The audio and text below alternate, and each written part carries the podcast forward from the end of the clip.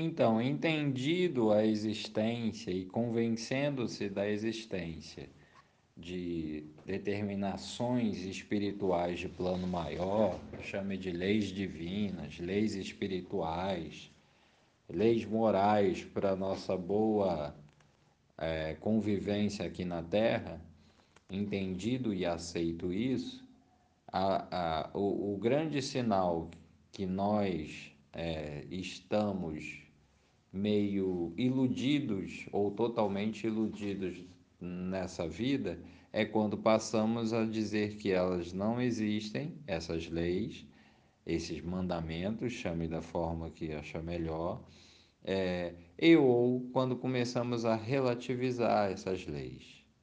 É, nós começamos a estarmos convencidos de que é, o, esses mandamentos, essas ordens espirituais, essas ordenanças, essas leis divinas não estão de acordo com o nosso tempo. É, estão defasados, são restritivos demais, estão sem sintonia com a nossa era. Quando começamos a ver por aí, é que nós estamos um pouco ou totalmente, dependendo do grau, iludidos com esse mundo, seduzidos por esse mundo. E aí, qual é a consequência para nós? O que nós normalmente começamos a fazer? Vamos fazer as coisas do nosso jeito, da nossa maneira, e escolhemos um agir de acordo com nossa conveniência. É isso que desculpa, é isso que eu trago aqui para vocês como um outro sinal de que o mundo que estamos sendo seduzidos pelo mundo, porque passamos a abrir as frestas para o mal, é, nós relaxamos é, ou eu ou flexibilizando um aspecto desses mandamentos. E a partir daí abrimos a porta, a porteira, né? É, pela frestinha nós possibilitamos todo um, um uma desenvoltura do mal em nossa vida. Ah, é, a grande questão, eu não sou proibido, por exemplo, né? Vamos exemplificar para ficar melhor. Eu não sou proibido de beber. Eu não posso é perder o rumo. Eu não sou proibido de jogar. Eu não posso é ficar viciado, por exemplo. Aí você vai dando abertura. Só que por, de repente você não consegue se controlar. E aí deu abertura e aí já era, o descontrole já foi. Ah, o que o que meu odor proíbe é é vestir preto, mas todo o tempo, não de vez em quando. Aí você começa a relativizar. Eu só estou dando alguns exemplos hipotéticos, né? É, e aí é isso que a gente começa a dar abertura, frestinha para o mal. É isso que a gente precisa entender que precisa ser fechado.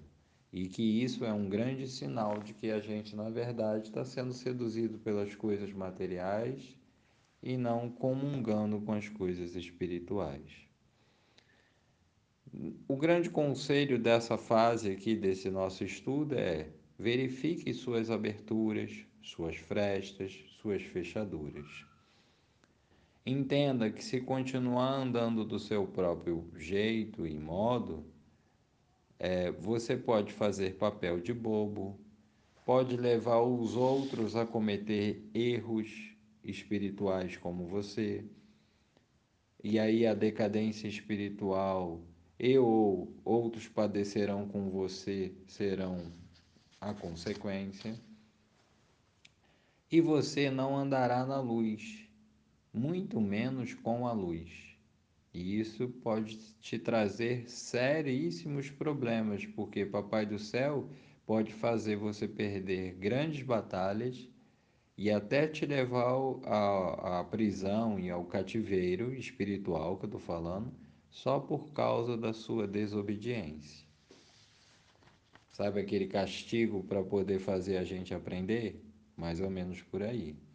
Então, o um grande alerta aqui é cuidado, porque se você continuar andando do seu jeito, poderá fazer papel de bobo, considerando que é, as orientações divinas, leis divinas estão defasadas, arcaicas, e começar a fazer escolhas conforme a sua conveniência, a sua conveniência pode lhe fazer fazer papel de bobo.